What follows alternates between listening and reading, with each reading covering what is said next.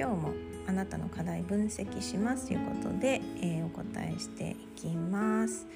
えっ、とあーちゃんさん。えー、お仕事である特定の人にお願いをすると「ない」「ありません」「できません」と否定的な答えが返ってくるので「否定的になってますよ」など言うけど苦手です。そこに私は反応して否定的な気持ちになってネガティブになって引きずってしまいます。否定的な言葉よりもどうしたらできるのかを考えてくれるといいなって思います。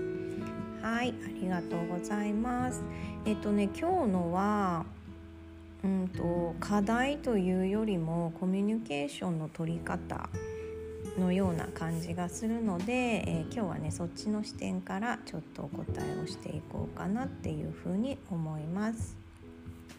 で、えーとまずなんですけれども、えー、否定的な言葉よりもどうしたらできるのかを考えてくれるといいなって思いますっていうふうに、えー、書いてあるんですけどこれってね要はその人に代わってほしいって言ってるっていうことなんですね。なんかこう文章のね全体からもっとポジティブになってくださいみたいなエネルギーをねあのちょっと感じるんですけれどもあの相手にね変わってもらおうとしてる時って自分が正しいっていう風に偏ってる時なんですね。要はどっかで相手の部分を、まあ、この場合は相手の否定的な部分ですねっていうのをアーチャーさんが否定してるっていう状態なんじゃないかなっていう風にちょっと感じました。でこの否定的になってますよっていうのはあーちゃんさんが相手に言うっていうことなのかな？ちょっと違ってたら申し訳ないんですけどももしねこのあーちゃんさんが相手に否定的になってますよって言うっていうことなのであれば相手からしたらこうやって言われたら否定されてるように聞こえると思うんですよね。でどんな人でもそうなんですけども自分を否定してくる人と仲良くなりたいっていうふうには思わないしその人のために何かをしてあげようって気持ちにもならないと思うんですよ。であの否定的な言葉よりもどうしたらできるかを考えてくれるといいなって思いますっていうふうに書いてあるんですけれどもあーちゃんさんの本当の願いってその人が、えー、自分が思ったように動いてくれるといいっていうことですよねその人が自分のお願いしたことをやってくれたらいいっていうことだと思うんですよ。なのであれば相手に代わってもらうことを求めるのではなくてどうやったら相手が気持ちよくやってくれるようになるかっていうところを考えた方がいいんじゃないかなっていうふうに思います。だってね自分のお願いしたことを気持ちよくやってくれたら超楽じゃないですかすごい仕事しやすいと思うんですよ。であの私はねそれが結構得意なんです。でそれっていうのはえ何回か前に、えあなたはもらえる人もらえない人」っていうところで、えお話をしているように私はあの人を変える魔法を知っているんですね。まあ、魔法というかどうやったら人が、えーとやってくれるようになるかっていうのを知っているからなんですね。であの私よくね人はセルフイメージ通りの人間になるよっていう風に言ってるんですけれどもこれってね他人に対しても同じことが言えるんですね。おそらくあーちゃんさんはこの職場の人を否定的な人だなって思ってると思うんですよ。もっと言うならなんか意地悪だなとかあんまりいい印象をね持ってないんじゃないかなって思うんですよね。なんかこう否定的な人認定してるっていうかでそうするとその人はどんどん否定的な人になっていきます自分が、えーと、この人はこういう人だよねっていうレッテルを貼っているとその人はそのレッテル通りの人になっていってしまうんですよ。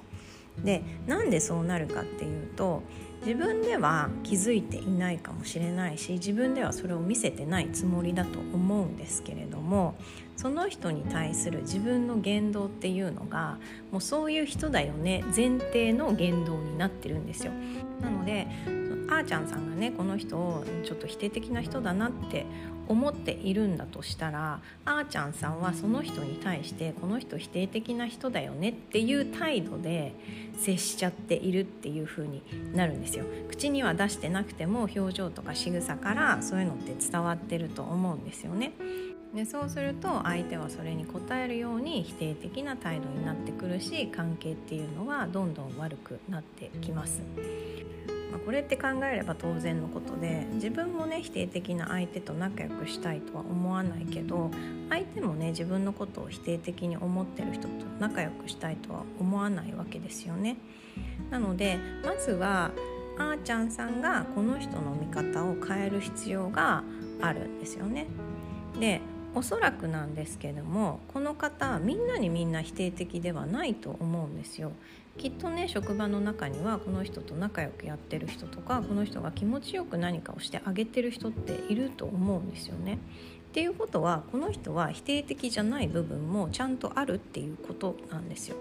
でもし仮にねみんなに否定的なんだとしてもその面しかないっていうことはまずありえないのでそうじゃない一面を探すっていうところから始めるんですよね。まあ、要はその人にもっと興味を持ついいところを探してみるっていうことです。で否定的なのには理由があるかもしれないしこうあーちゃんさんが知らない面っていうのもたくさんあるはずなんですよね。だからそこにもっと興味を持ってみてほしいなっていうふうに思います。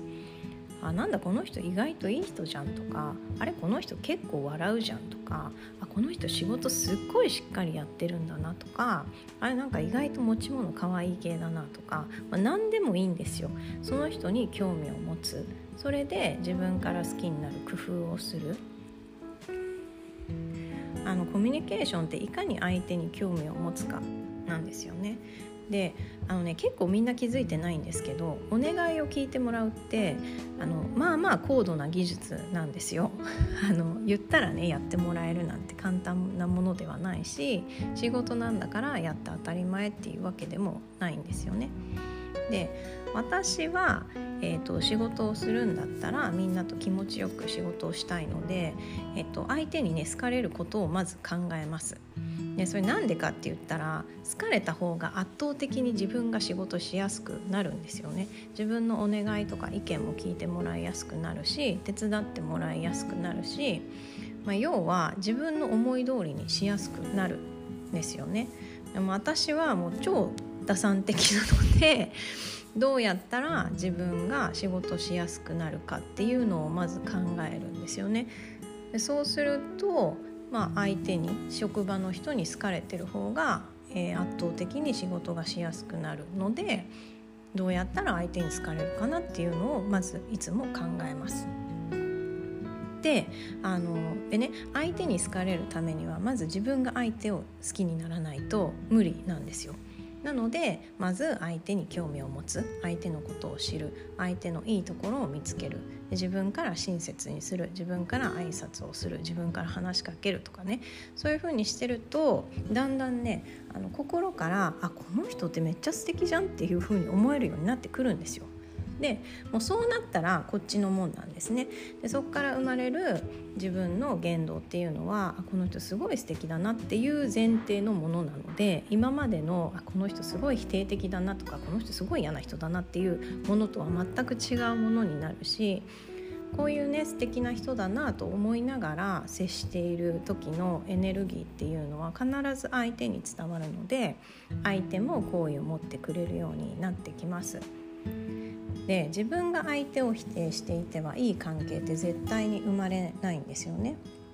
あーちゃんさんは相手に代わってもらおうってするのではなくてどうやったら相手が気持ちよく動いてくれるのかっていうのを考えてみたらどうかなっていうふうに思いますきっとね今までとは違うものが見えてくるんじゃないかなって思うんですよね。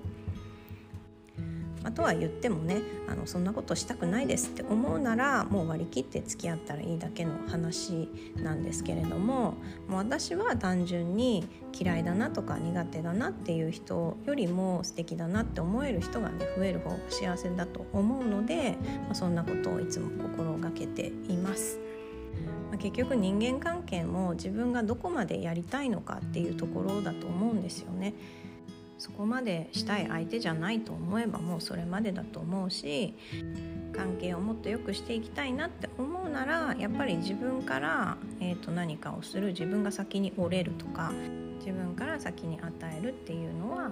必要になってくるかなっていうふうに思います、えー、参考になると嬉しいです。ということで、えー、この番組では自分のことを好きになって自分の可能性を信じられるようになるためのお話をシェアしています。気に入っていただけたら是非フォローやいいねしていただけると嬉しいです。それではまた。